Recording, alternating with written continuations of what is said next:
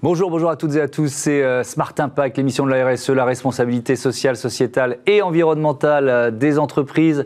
Voici le sommaire. Notre invité aujourd'hui, c'est euh, Benoît Durand-Tisness, fondateur, président de Wyden, spécialiste du management de transition. On évoquera avec lui sa démarche de labellisation RSE. Notre débat, il portera sur ces vacances qui commencent. De plus en plus de Français souhaitent des séjours éco-responsables. Comment les professionnels du secteur répondent-ils à cette demande? Tout à l'heure. Et puis dans euh, Smart Ideas, vous présenterai euh, l'association Sapocycle qui collecte des savons usagés dans les hôtels pour leur donner une seconde vie. Trois thèmes, 30 minutes pour les développer. Vous connaissez le programme, c'est Smart Impact.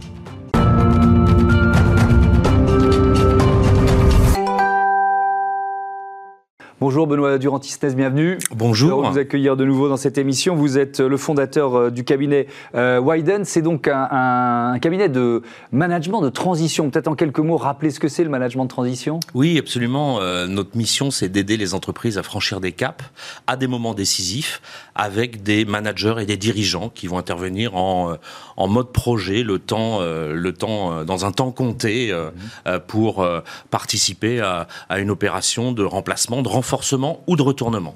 D'accord, donc ce sont vraiment des patrons, des dirigeants que vous placez dans une entreprise pour une, pour une durée donnée. Est-ce que, ça veut dire quoi la RSE dans un cabinet de management? Ça représente quoi pour vous? Alors c'est une bonne question. Euh, ça a été une question qu'on s'est posée il y a deux ans. Mmh. Euh, la RSE, moi j'ai lu une définition que je trouve intéressante, qui est euh, de permettre un développement à l'entreprise qui répond aux besoins du présent sans compromettre celle des générations futures.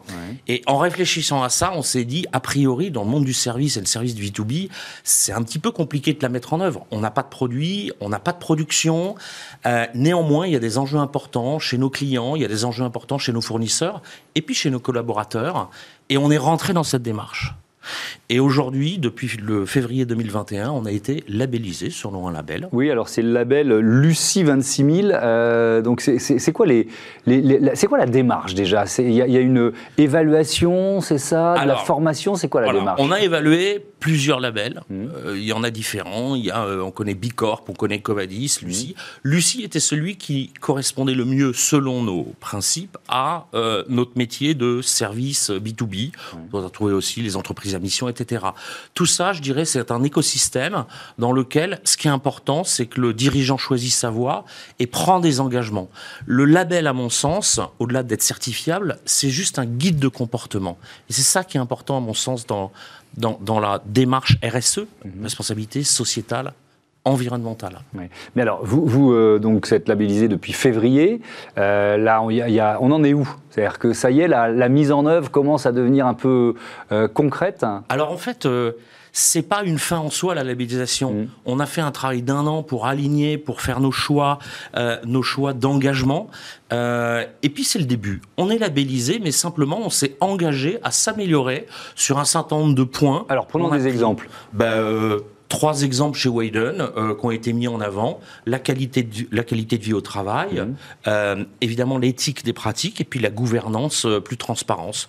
Dans la qualité de vie au travail, ben, on a mis en œuvre un groupe de travail qui semestriellement vient interroger chaque collaborateur. Hein, on a une quinzaine au siège et qui va lui, lui demander comment il comment, voilà comment comment va, va mhm. sa vie au quotidien, qu'est-ce qu'on pourrait améliorer et puis on compile ça de manière anonyme et puis on met en œuvre, on prend des décisions euh, pour améliorer. Euh, sur l'éthique des pratiques, c'est évidemment la RGPD. Euh, on fait attention maintenant avec quel fournisseur on travaille. Et puis surtout, on s'appuie sur notre labellisation Bureau Veritas Certification dans les méthodologies mhm. pour pouvoir opérer notre métier de manière transparente et, et, et, vertueuse. Et sur la gouvernance? Et enfin, sur la gouvernance, j'ai mis en place tous les mois, pour l'ensemble des collaborateurs, une information sur la stratégie, sur la revue mensuelle des chiffres, de telle sorte que tout le monde sache où on en est, où on va euh, de manière transparente. Il y a aussi du, un travail qui est fait sur la transparence, sur les salaires et sur les évolutions de carrière en interne. Oui, et, notamment sur l'égalité homme-femme, sur l'égalité salariale. Évidemment, mais on l'est puisque euh, on est à peu près à 50-50. Euh, voilà, donc, donc évidemment, ça, tout ça c'est un, processus qui avait déjà été engagé auparavant, c'est ça Pour moi, c'est même pas un sujet l'égalité homme-femme. C'est. c'est vrai dans les salaires aussi. Normal.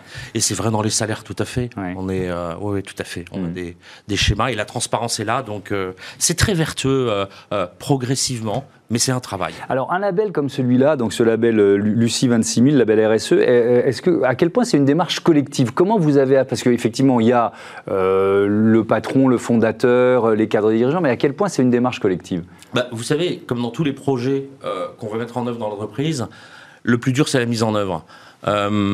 Le patron, bah, il va décider, mais après s'il n'y a pas un suivi de l'ensemble des collaborateurs, ça ne donnera jamais rien. On a mis en place un groupe de travail, d'abord pour la labellisation, et aujourd'hui, depuis qu'on est labellisé, euh, il y a un comité de trois personnes qui est constitué de trois personnes euh, différentes d'entreprises et motivées, et qui est chargé tous les mois de suivre les engagements sur lesquels on a été engagé et labellisé. Hmm. Euh, votre métier, c'est aussi d'une certaine façon une vigie du changement, puisque vous, euh, vous répondez à la demande de, vos clients en matière de transition. Alors, c'est marrant, est-ce que c'est c'est un cabinet de transition écologique de plus en plus. Vous voyez ce que je veux dire? Est-ce que les missions qui vous sont demandées, elles répondent aussi à euh, un, pivot de stratégie, un pivot vers une stratégie plus RSE ou plus écologique? C'est vrai qu'on est au centre de la transformation. Euh, je essaie de faire en sorte que les cordonniers soient pas les plus mal chaussés et évidemment on essaie d'appliquer les bonnes méthodes à nous. Euh, en parallèle par rapport à notre mission, il est vrai, je ne sais pas si c'est conjoncturel ou structurel, qu'il euh, y a deux mois, il y a une ETI, euh, euh, une ETI familiale en région parisienne qui nous a consulté parce que, enfin, c'est une ETI qui fait 200 millions d'euros et qui fait, qui fait, des produits technologiques et qui voulait mettre en œuvre cette démarche de RSE. Ils n'avaient pas la compétence et on a mis en œuvre un manager de transition qui va prendre, identifier, évaluer le label qu'il leur faut et mettre en œuvre ces éléments de la même manière que ça a été fait chez Wayden. je pense que ce sera une tendance parce qu'aujourd'hui, en tout cas, c'est notre conviction chez Wayden. Euh, la RSE, elle est incontournable. Vous savez, euh, moi, j'ai deux filles de 16 et 18 ans. Ah, je le vois bien à la maison. Il y a des choses que, si je les écoutais, on pourrait plus manger euh, mm. par rapport à mes référentiels de mon mm. âge, hein, bien sûr, ou des façons de faire que je pourrais plus faire et c'est vertueux, et c'est très bien, et c'est comme ça que ça va avancer. Mais c'est intéressant ce que vous dites, parce que vous dites, là récemment, il y a une ETI qui fait cette démarche, ça veut dire que ce n'est pas forcément une tendance que vous avez vue d'une façon un peu, un peu lourde, un peu régulière depuis 2-3 euh, depuis deux, trois ans, ça? Alors, pour être euh, transparent, euh, je crois que ça a démarré plus sur, euh, on va dire, tout le monde s'en persuade. Et puis il y a des actions. D'ailleurs, on l'a vu, il y a des actions. on entend principalement des problématiques par rapport à la planète, de sauver la planète. Mm. si on regarde la labellisation, les labels, la norme ISO 26000, dans les principes d'action, il y en a 25. Il y en a deux seulement sur l'environnement. Oui. Euh, les 23 autres sont sur euh, bah, l'interne de l'entreprise et les produits et les services. Donc c'est bien qu'il faut faire attention à soi autour d'abord pour pouvoir mieux faire attention euh, à l'extérieur. Mmh. Je vais même vous dire, dans notre labellisation et dans nos engagements, on est très focusé sur l'interne et puis nos services, nos clients, nos fournisseurs et nos collaborateurs on n'a même pas encore choisi à ce stade quelle action on va faire pour l'environnement dehors. Mmh. Ça va venir, on ne sait pas, mais il faut que ça soit aussi aligné avec, avec notre action. Est-ce que ce label euh, RSE, c'est aussi pour vous un outil de business, d'une certaine façon? Est-ce que vous, le fait d'être labellisé, je ne sais pas s'il y a beaucoup euh, de, de, cabinets de management de transition qui le sont d'ailleurs, euh, est-ce que pour vous c'est un argument supplémentaire vis-à-vis -vis de vos clients? Alors on est précurseur dans le domaine, dans le domaine du management de transition, on est un, si ce n'est le, oui, l'un des premiers euh, à être euh, labellisé. Pour moi, évidemment que c'est un outil de business. Euh, c'est-à-dire que organiser l'entreprise de manière plus vertueuse pour l'avenir, c'est ça va devenir de plus en plus incontournable, ne serait-ce que dans la relation par rapport à nos clients, par rapport à nos fournisseurs. et globalement, ça organise l'entreprise, ça structure l'entreprise de la même manière que on peut penser aussi à des, normes type ISO 9000. Euh, et donc, quand on structure l'entreprise, bah, ça lui permet aussi de grossir de manière plus organisée et, et, de se développer. Et est-ce que vous l'avez un peu évoqué, mais on va rentrer dans le détail pour, pour conclure, est-ce que ça suppose aussi des engagements euh, de vos euh, sous-traitants, des engagements en rafale? Nos clients nous l'imposeront tôt ou tard, de la même manière qu'elle a été pour les normes ISO 9000. Euh, et nous, nous essayons de travailler avec des fournisseurs qui sont aussi euh, en phase avec nos convictions. Mais est-ce que c'est toujours euh, facile? C'est pas facile parce qu'en fait, on en est au début. mais plus ça va aller, euh, plus ça va devenir facile parce que tout le monde va y basculer. Je pense que c'est une problématique aussi générationnelle. Euh, moi, je travaille aujourd'hui dans notre écosystème du management d'entretien avec des gens de plus de 45 ans. Euh, il y a une prise de conscience qui est faite, mais c'est la génération des, des 35-45 ans qui, drive les choses et il y a une espèce de, de, de, de, de grande roue qui, tourne et, et ça va devenir incontournable. Donc, c'est important d'embrasser le futur de manière dynamique et agile et pas d'attendre attendre que ça, que ça, de le subir. Merci beaucoup, merci euh, Benoît Durantis-Ness. À bientôt sur, euh, sur Bismart. On passe à notre euh, débat. On part en vacances, mais responsable, évidemment.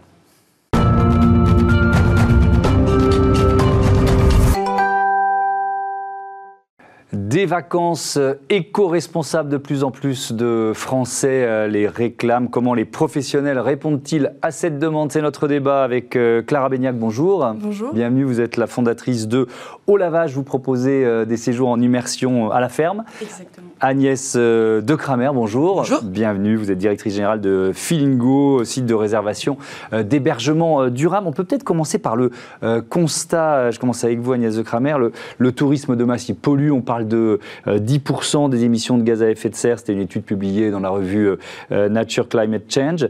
Est-ce qu'il a été fragilisé par la crise Covid? C'est le sentiment qu'on a, ce tourisme de masse. Est-ce qu'il peut repartir comme avant, d'après vous?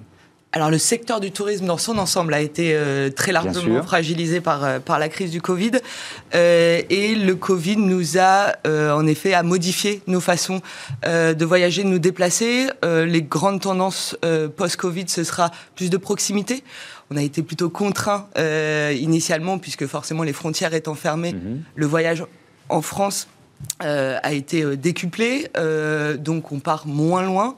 On essaye aussi d'être vigilant sur les transports qu'on utilise, donc euh, limitation de l'aérien, l'aérien national notamment. On voit aujourd'hui euh, qu'on supprime les vols euh, intérieurs pour mhm. limiter l'impact des transports. L'hébergement, dont, dont je, je m'occupe plus spécifiquement, on parle souvent des transports, mais l'hébergement, c'est entre 20 et 30% de l'impact carbone de votre voyage. Donc aujourd'hui, il y a de plus en plus de solutions comme Feelingo qui vous permettent de réserver simplement un hébergement engagé dans une démarche de développement durable.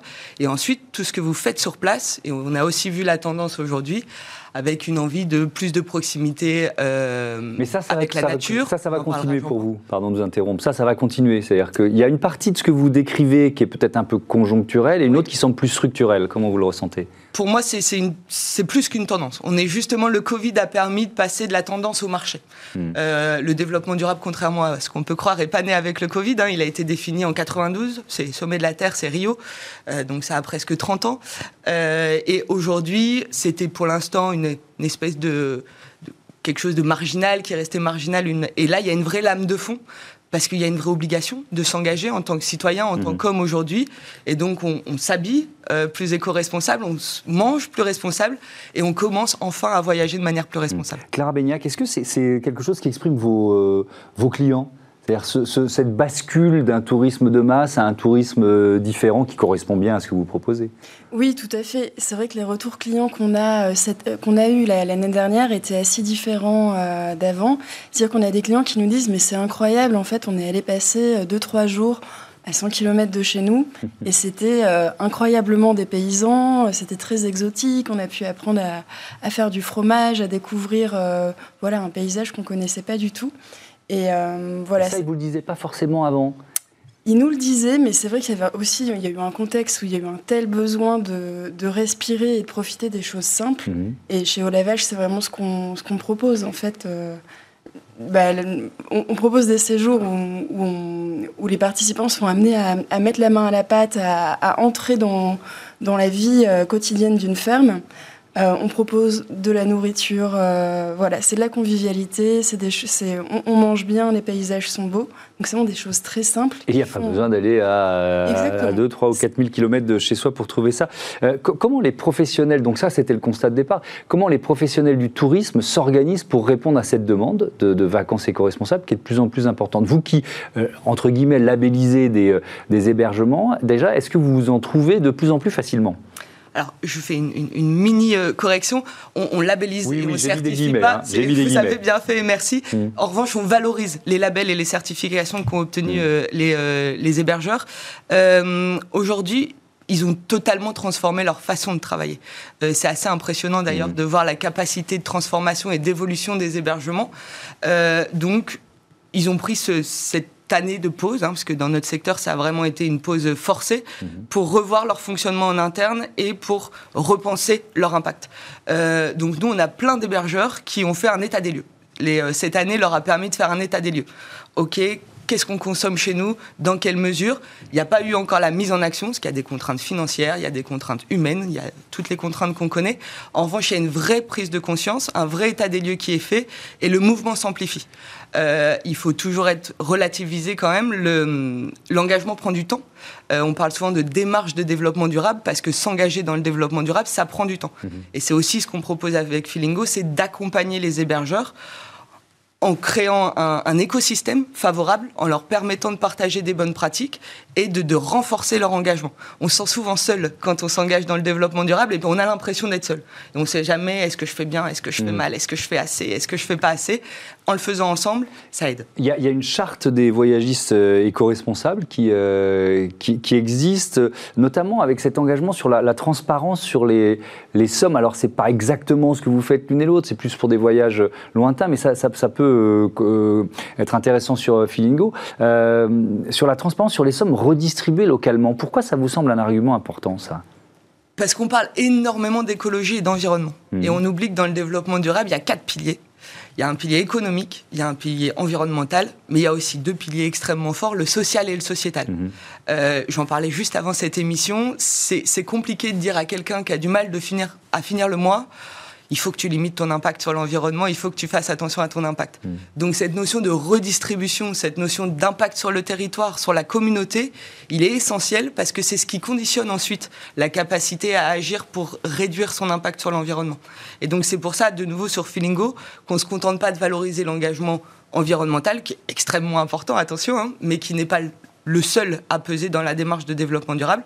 On valorise vraiment l'engagement, allez, communautaire sociétal, mhm. l'impact sur le territoire, la société, social, l'impact sur les collaborateurs et les clients, et environnemental, l'impact sur la planète. Alors, dans, cette charte des voyagistes éco-responsables, il, y, a la notion de, euh, de faire travailler les producteurs locaux. Là, vous êtes cœur de cible. Hein. c'est ça, exactement. On les fait travailler. Ce qu'on propose vraiment, nous, aux producteurs, c'est de... Souvent, on avait des producteurs qui avaient un gîte et qui, euh, qui, accueillaient des gens euh, dans leur gîte et qui adoraient en plus leur montrer voilà, comment fonctionne la ferme. Et nous, en fait, on dit aux producteurs, bah, tout simplement, on va vous rémunérer pour, euh, pour cette entrée de, des voyageurs dans votre quotidien. Donc ça veut dire qu'on rémunère, on cadre l'activité et aussi les voyageurs peuvent se rendre à la ferme euh, en étant sûrs de pouvoir fabriquer du fromage ou donner à manger euh, aux animaux. Et c'est vrai que le, une des ambitions de Haut Lavage, c'est vraiment d'assurer un, un, complément de revenus aux producteurs. Depuis qu'on existe, on a reversé plus de 300 000 euros aux producteurs c'est important, ça peut être une goutte d'eau. Vous existez depuis combien de temps On existe depuis trois ans. D'accord, donc 100 000 euros par an en moyenne. C'est ça. Et, vous avez, oui, dont un an et demi. Oui, avec un an et demi un peu euh, de, de, parenthèse au milieu, c'est pas faux. Euh, est-ce que vous, vous sentez la, la, tendance croître, c'est-à-dire des demandes de plus importantes pour, euh, ben, pour, des voyages comme cela? Effectivement, effectivement, on a une demande. oui, on a une demande. Pour cet été, hein, je parle. Ben, pour cet été, d'ailleurs, notre problème chez Olavage, c'est pas tellement d'attirer attirer des voyageurs. Mhm. Ça, on en a tout le temps. En fait, on est, très, on est assez, sous, assez rapidement complet. C'est plus de développer l'offre. Alors, tout le monde dit que c'est un, un, bon problème, mais effectivement, la demande, euh, ouais, la demande est très, très forte. Pourquoi? Parce que les, les, les producteurs ne sont pas forcément prêts à cette démarche. Il faut les convaincre, euh, il faut leur, euh, leur présenter l'intérêt économique qu'ils peuvent avoir. C'est nouveau. En fait, on leur demande d'être producteurs. On, travaille avec des fermes où ce sont réellement des fermes. On, mhm on veut pas que ça devienne Disneyland. On, voilà, les voyages au lavage sont très authentiques. Euh, et c'est compliqué pour certains de... Euh, bah, en fait, il faut trouver du temps euh, pour, pour pouvoir accueillir en grande convivialité les voyageurs. Donc ça, ça se met en, place petit à petit. le bouche à oreille fonctionne très bien chez les producteurs et, et, on en a de plus en plus. mais c'est vrai que ça met du temps. Hmm. Euh, quelques conseils tiens, pour ceux qui partent, parce que là on a parlé un peu de la réaction du, du secteur du, tourisme. Agnès Okramer, avant, avant de choisir son voyage, Qu'est-ce que vous conseillez de faire? D'évaluer son bilan carbone de, de, se dire est-ce que ça vaut le coup que je prenne l'avion ou pas? Quel conseil de base vous donneriez? C'est exactement ce que vous dites, c'est comprendre c'est avant de, partir en voyage, c'est de réfléchir, ok, comme je le disais tout à l'heure, transport, hébergement, activité sur place. Mhm. Donc comment je construis euh, euh, les éléments, qu'est-ce qui a de l'impact, où est mon impact, euh, est-ce que je pouvais prendre un vol ou finalement le train, où est mon impact, et ensuite m'attacher ou apprendre à découvrir des alternatives. Et là, c'est un, message que je fais passer. Mhm. Aujourd'hui, on a des acteurs tellement puissants dans le secteur du tourisme que je pense qu'il y a aussi une appréhension euh, des voyageurs à découvrir autre chose. Euh, ça les rassure d'aller euh, chez un géant. Voilà, mm. parce que c'est rassurant, parce qu'on mm. connaît, on a déjà fait. on est là, on est, on est basé en France, on a des équipes derrière, on est joignable, on est fiable, on peut payer sur, sur Feelingo de manière sécurisée, on peut réserver de manière sécurisée comme sur tous les sites. Donc c'est important de faire passer ce message de allez-y, il n'y a rien à perdre, allez regarder et vous trouverez sûrement l'hébergement éco-responsable qui est fait pour vous. Et le dernier point, c'est aussi casser un peu l'a priori. Euh, des hébergements durables, il y en a pour tout le monde et pour tous les budgets. Euh, sur Feelingo, les, hébergements commencent à 40 euros la nuit euh, pour un voyage d'affaires économique. Vous rendez dans une zone d'activité. Euh, vous pouvez réserver un hébergement qui est vigilant à son impact sur l'environnement et sur les hommes. Et vous pouvez réserver le plus beau des palaces dans la plus belle des suites. Donc il y en a vraiment pour toutes les bourses, toutes les envies. Il y a tout type d'hébergement. Il y a de l'hôtel, du gîte, de la chambre d'hôte. Donc casser aussi un peu ces clichés qu'on a sur l'hébergement durable. il peut être en ville. Il peut être hôtel. Et donc, allez-y, n'hésitez pas. Le message est passé. Merci beaucoup. Merci à, toutes les deux d'avoir participé à ce euh, débat. On passe à Smart Ideas. Vous ne regarderez plus votre savon comme avant. Smart Ideas avec BNP Paribas. Découvrez des entreprises à impact positif.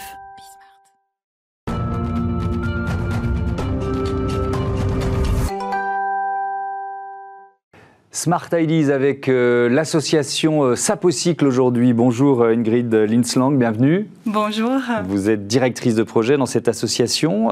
elle a été créée quand, pourquoi? C'est quoi l'histoire de Sapocycle? C'est une bonne histoire. En fait, on est, on est créé d'abord à Bâle, la fondation Sapocycle d'abord à Bâle en 2014. ça arrive que ma fondatrice, elle a toujours travaillé dans le journalisme et son mari était hôtelier. Donc, euh, dans le monde, ils ont vu les deux côtés. Euh, d'un côté, le gaspillage qu'il y avait euh, dans les chaînes d'hôtels, de l'autre côté, l'absence de produits d'hygiène. Donc, euh, ils, ont, ils ont ajouté un plus un, et c'est ça, il, est venu Sapocycle d'abord à Bâle et ensuite ici en France. Parce que l'idée, c'est de récupérer les savons usagés, euh, non utilisés ou, euh, ou, à peine utilisés dans les hôtels, c'est ça? Exactement. Normalement, quand on va à l'hôtel, on utilise les savonnettes une, deux fois, mmh. et c'est tout. Et après, par exemple, ici en, en France, ce sont 700 à 900 tonnes de savon comme cela qui sont jetés tous les années. Donc c'est un gaspillage énorme et euh, on récupère ces savons, euh, on, le, le, réconditionne en fait, on le nettoie, on le réconditionne. Euh, on travaille avec des personnes en situation de handicap pour faire, pour faire ce réconditionnement de savon. Mmh. Et ensuite, les nouveaux pains de savon, ils sont donnés gratuitement aux personnes dans le besoin. D'accord. Et donc, on, peut même parler, c'est une démarche euh, d'hygiène. Vous dites le savon ou les bulles peuvent sauver des vies. Pourquoi vous dites ça euh, C'est un produit euh, miraculeux. C'est le produit miracle.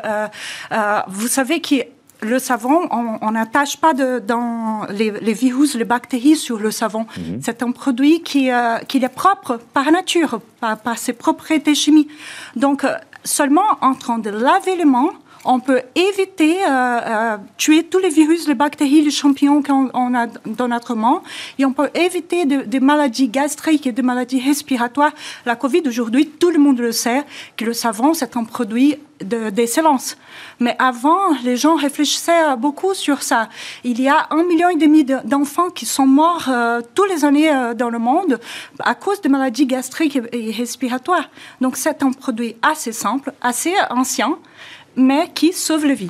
comment vous choisissez les, les associations qui sont euh, partenaires finalement de, euh, de vous, qui sont bénéficiaires de, ces savons euh, recyclés, réutilisés? D'abord, je, vais, je vais parler sur le pilier écologique qu'on a. Donc, on collecte les savons partout en France, mais on choisit plutôt les associations proches de chez nous pour distribuer. Mhm. Parce qu'on on économise de, des CO2 dans notre processus. Euh, en fait, c'est 90% de moins d'émissions de, de, CO2 dans le, le, processus de recyclage. Donc, on ne va pas gaspiller cette euh, économie qu'on a faite de CO2 pour transporter le savon euh, très loin de nous. ici en France, on a beaucoup de personnes dans le, dans le besoin. Donc on n'a pas besoin d'exporter les savons.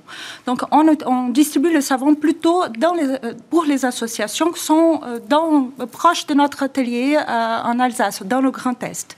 Et, l'idée, elle est née euh, de, de voyages, de séjours en, Afrique. Est-ce que euh, c'est aussi euh, un système que vous pouvez mettre en place dans d'autres pays en, gardant cette logique de circuit court? Oui, c'est un, projet que nous sommes déjà en train de faire. On développe les franchises sociales.